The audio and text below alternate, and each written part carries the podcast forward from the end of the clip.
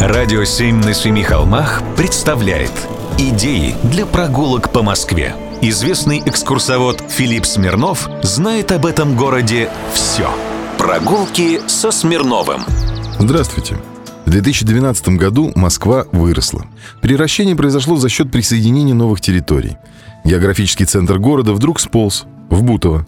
Уж не знаю, обрадовались ли жители этих мест, но по справедливости надо изучить ранее невиданное. Как фольклорный элемент вам говорю, то есть как краевед. Итак, идем туда, где не всякий доселе бывал. Я последую совету Венечки Ерофеева. Хочешь в Кремль, а все равно попадешь на Курский вокзал. Вот модный поезд московского центрального диаметра из Нахабина. А нам до платформы Бутова.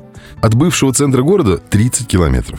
Сам вокзал Бутова появился в конце 1870-х годов и представляет собой интересную постройку гражданской архитектуры. Раньше его описывали в путеводителях как образцовый. Оказавшись в Бутово, недолго и растеряться.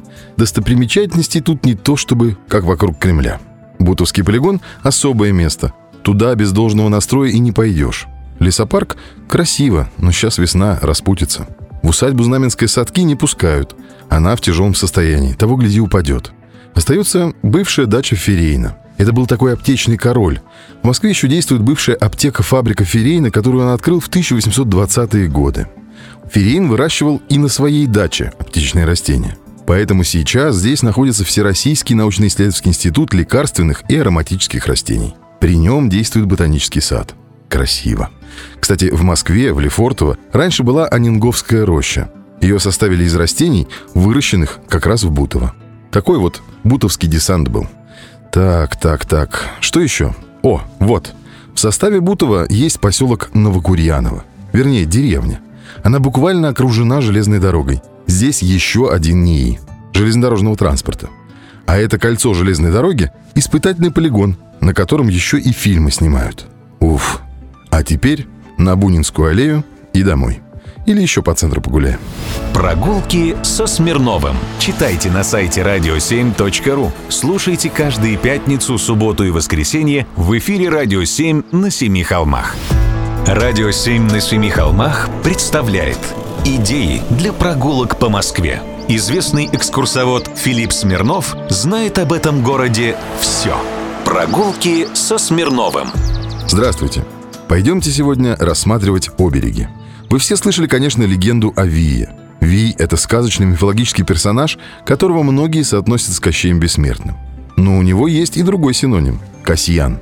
29 февраля День, который приходит только раз в 4 года, день поминовения святого Касьяна.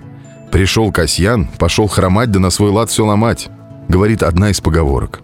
Загадочный для простого народа день, естественно, немедленно окружили легендами, мифами и дурной славой. Другая пословица говорит, что Касьян на что не взглянет, все вянет. Однако еще из школьной программы мы знаем про еще одного мифологического персонажа, у которого тоже некоторые проблемы со взглядом. Это Медуза Гаргона – кстати, орнамент с изображением отрубленной головы медузы Гаргоны стал весьма популярным в нашей стране. Начиная со стародавних времен, многие носили специальный оберег – змеевик. У него и научное название есть – гаргонион. Это маска-талисман от сглаза с изображением головы горгоны медузы, которым украшали здания и различные предметы, в том числе монеты, с целью оберега от зла. В искусстве нового времени гаргонион превратился в декоративный мотив – Голова медузы в период классицизма и ампира, воскресившего античные мотивы, в том числе и этот, стала традиционным декоративным элементом, сопутствующим военной арматуре в украшении зданий и оград. В Москве на домах медуза Гаргона есть очень много где. Например, на ограде Александровского сада – есть она в Старосадском на доме 8, на Причистенке на доме 12, на Остоженке на доме 47, в Малом Знаменском переулке на доме 8, на Сивцевом вражике и на Арбате, на улице Чеплыгина и вообще на очень многих московских домах. Но неизвестно, 29 ли февраля Персей отрубил ей голову. И есть ли где-нибудь на фасаде московских домов огромный гном с неподъемными веками? Вий. Давайте попробуем найти. Для этого надо гулять по городу, поднимая голову и помня о мифах народов мира. Прогулки со Смирновым. Читайте на сайте radio7.ru. Слушайте каждые пятницу, субботу и воскресенье в эфире «Радио 7» на Семи холмах. «Радио 7» на Семи холмах представляет Идеи для прогулок по Москве. Известный экскурсовод Филипп Смирнов знает об этом городе все. Прогулки со Смирновым. Здравствуйте. А поедемте в Перово, к самой древней постройке. Ей уже более 300 лет. Это церковь знамения Пресвятой Богородицы. Князь Петр Алексеевич Голицын получил Перово в качестве приданого за дочерью князя Воротынского. Они были с ним соседями. Петр Великий отправил Голицына в Великое посольство, а потом с дипломатической миссией в Европу. Поэтому благоустройство Перова происходило уже после возвращения. Князь Петр Алексеевич Голицын, возможно, последовал примеру брата, Бориса Голицына, построившего чудесную, да то ли невиданную церковь в своем подмосковном имении Дубровицы. Ведь обе церкви строились примерно в одно и то же время. Усадебный храм был завершен и в 1705 году освящен.